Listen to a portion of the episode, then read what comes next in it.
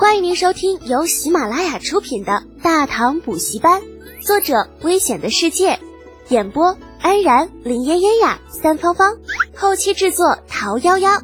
感谢订阅。第一百四十九集，暴走的老长孙。群山深处的某山谷，李浩、长孙冲二人坐在篝火边，那火上架着一只烤到半熟的野猪，略焦的表皮泛着油光。肆意的香气让人闻着垂涎欲滴。多姐，我们这样是不是有些不厚道啊？长孙冲毫无气质的盘腿坐在地上，啊，嘴里咬着一根树枝。李浩抽抽鼻子，无所谓的说道：“是吗？我没觉着呀。嗯，那书本上不是说要体恤士兵，与士兵同甘共苦吗？”接过铁柱从野猪身上片下来的肉。李浩美滋滋的咬了一口，一副心满意足的表情。哼，尽信书不如无书。那再说了，我们带的队伍是什么呀？精锐呀，那能跟普通的士兵一样吗？野猪很大，想要从里到外全烤那是不可能的，只能一边烤一边往下片着吃。长孙冲同样接过了一块烤肉，那先是闻了闻，然后再用力咬了一大口。说真的啊。在知道你给他们的地图全部都是错的之后，我很怕有人在我们背后放冷箭呢。李浩却理直气壮：“你永远不能指望从敌人那里缴获的地图都是正确的。作为基层指挥官，他们必须要有自己的判断力，否则凭什么自称精锐啊？”不得不说，坑人的确能使人快乐。遥想当年，自己参加特种大队选拔的时候，被空投到了原始森林。啊，手里边那地图的方向还是完全相反的。李浩就觉得呀，自己真的是太善良了，给那帮牲口留下的地图，最多也只是歪了九十度。长孙冲吃完了手里的肉，对着铁柱摇了摇手，示意自己已经吃饱了，然后又对李浩道：“嗯，已经六天了，明天就是限定时间的最后一天。如果没有任何一支队伍赶到，你准备怎么办呢？还能怎么办？”全部淘汰呗！李浩同样对铁柱摆了摆手，示意自己也不要肉了。作为一支精锐部队，李浩对自己的部下要求是很严格的，行就是行，不行就是不行，没有什么网开一面的说法。那换句话说，他现在网开一面，就是对手下人的不负责。将来上了战场，就需要他们用自己的生命来为今天买单了。那。为什么要如此执着啊？他们现在学的这些东西，将来在战场上根本就用不到，那学了又有什么用处啊？长孙冲沉默许久，终于还是把心中的疑问问了出来。在他看来，李浩这样的训练根本就没有任何意义，大唐根本就不需要打丛林战。那大规模战争的情况之下，一支千把人的队伍，如何懂得辨识地图，懂得如何在野外求生？啊，完全派不上用场了。李浩眉毛一挑，很快你就知道了。现在嘛，保密，切，不说就不说，稀罕吗？长孙冲撇撇嘴，心中打定主意，不管李浩手下这支队伍被训练成什么样子，自己都是要掺上一脚的。长安赵国公府，那也就是长孙无忌的府邸，下人们进入寒蝉的聚在一起。低着头，看都不敢看正在大发雷霆的长孙无忌一眼。大唐国舅长孙无忌叉着腰，来来回回，那跟头拉磨的驴子一样，在下人面前走来走去。冲儿到底去了哪里？别告诉老夫，你们这么多人找了五六天，连个大活人都找不到。呃，老爷。呃，大公子，大公子那天只说出去走走，这我等也没有想到，大公子他他他会一去不回呀！啊，管家战战兢兢的重复着说了无数次的话。废物！长孙无忌愤怒的一挥手，指着外面道：“马上去问，挨家挨户的问，老夫不管你们用什么方法，一定要把冲儿找回来。”啊，管家为难的眨着眼睛，壮着胆子：“老爷。”这长安各方基本都找遍了，那些大公子经常去的地方，老仆也都安排人守着，可是一直都没有见到大公子的踪迹。依老仆之见，大公子很可能，嗯，很可能不在长安。长孙无忌嘴角直哆嗦，满肚子的火气没地方发呀。京中下人已经在长安找了好几天了，如果能够找到，早就找到了；找不到，那就说明长孙冲必然是不在城中的。可是不在城里，又能去什么地方呢？大儿子平时一直都很听话，温文尔雅，大有君子之风，没理由干出离家出走这种事啊。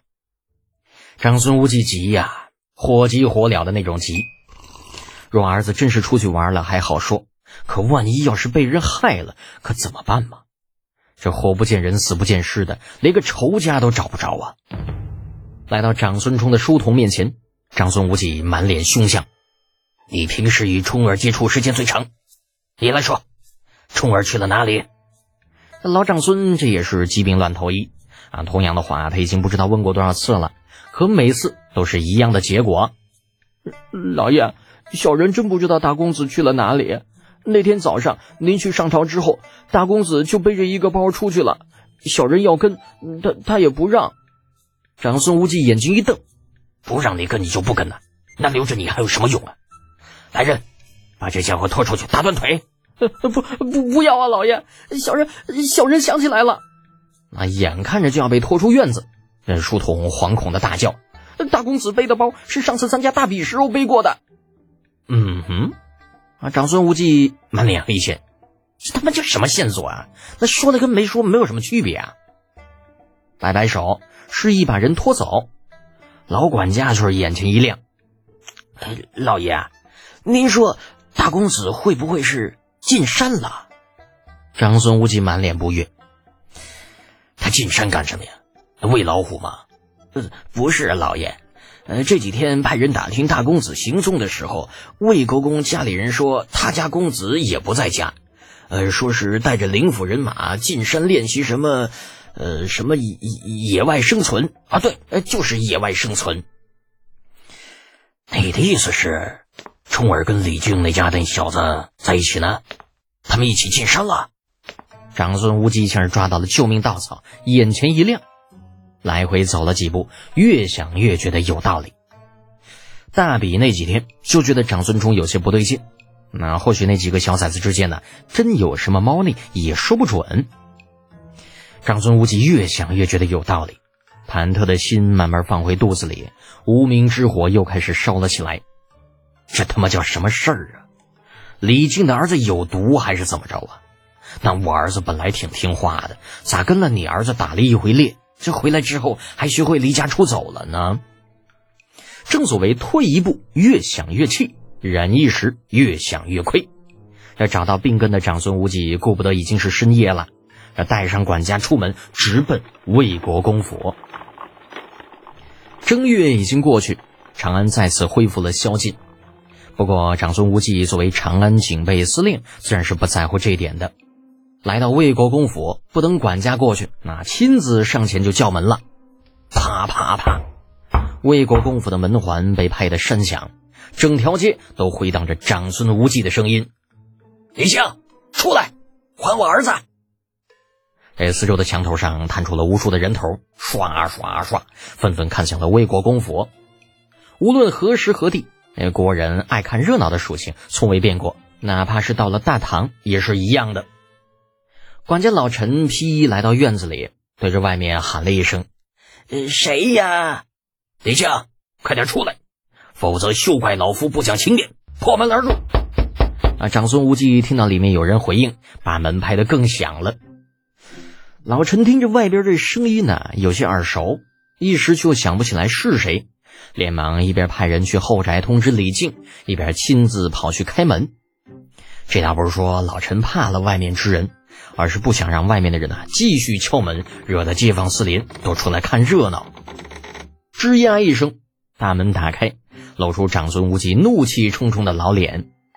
不等老长孙开口，老陈立刻强笑着说道：“哎呦，赵公啊，这大半夜的，您这是怎么了？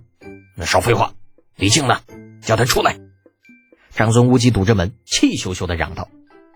虽说宰相门房七品官啊，可是那也分跟谁。面对长孙无忌，就算受了委屈，老臣依旧是笑得面不改色，呃，赵公息怒啊，小的已经派人去通知老爷了。您看咱是不是先进家？有什么话等我家老爷出来再说呀？哼！长孙无忌哼了一声，啊，也没有再叫喊，迈步入了魏国公府，直入前厅。此时，李靖已经得到消息，带着夫人洪福自后院赶了过来。见是长孙无忌，不由得一愣：“赵公啊，银夜前来，不知所为何事？”李靖，你教的好儿子！竟然拐走了我家的冲儿，此事你要是不给老夫一个解释，休怪老夫不讲情面。那李靖跟洪福这听得一愣一愣的，这话怎么这这听着那么怪呢？长安这么多名门闺秀，我儿子拐谁不好啊？拐你家儿子？洪福眉毛一挑，刚要出言讥讽，却被李靖拉住。赵公啊，这里面是不是有什么误会？我家德简这几日正在忙着训练灵符，并未在家，怎么可能与令公子有瓜葛呢？呸！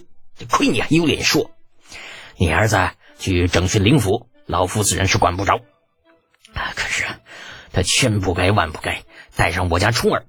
我家冲儿素有大志，胸有沟壑，那走的是正儿八经的文士之道。可是你家李德简倒好啊，非要拉着我家冲儿去做一武夫，这成何体统？嗯，我不到你这里来要人，又去找谁？哎呀，我去！你儿子有大志，那就去治呗。你跟我家儿子毛事儿啊？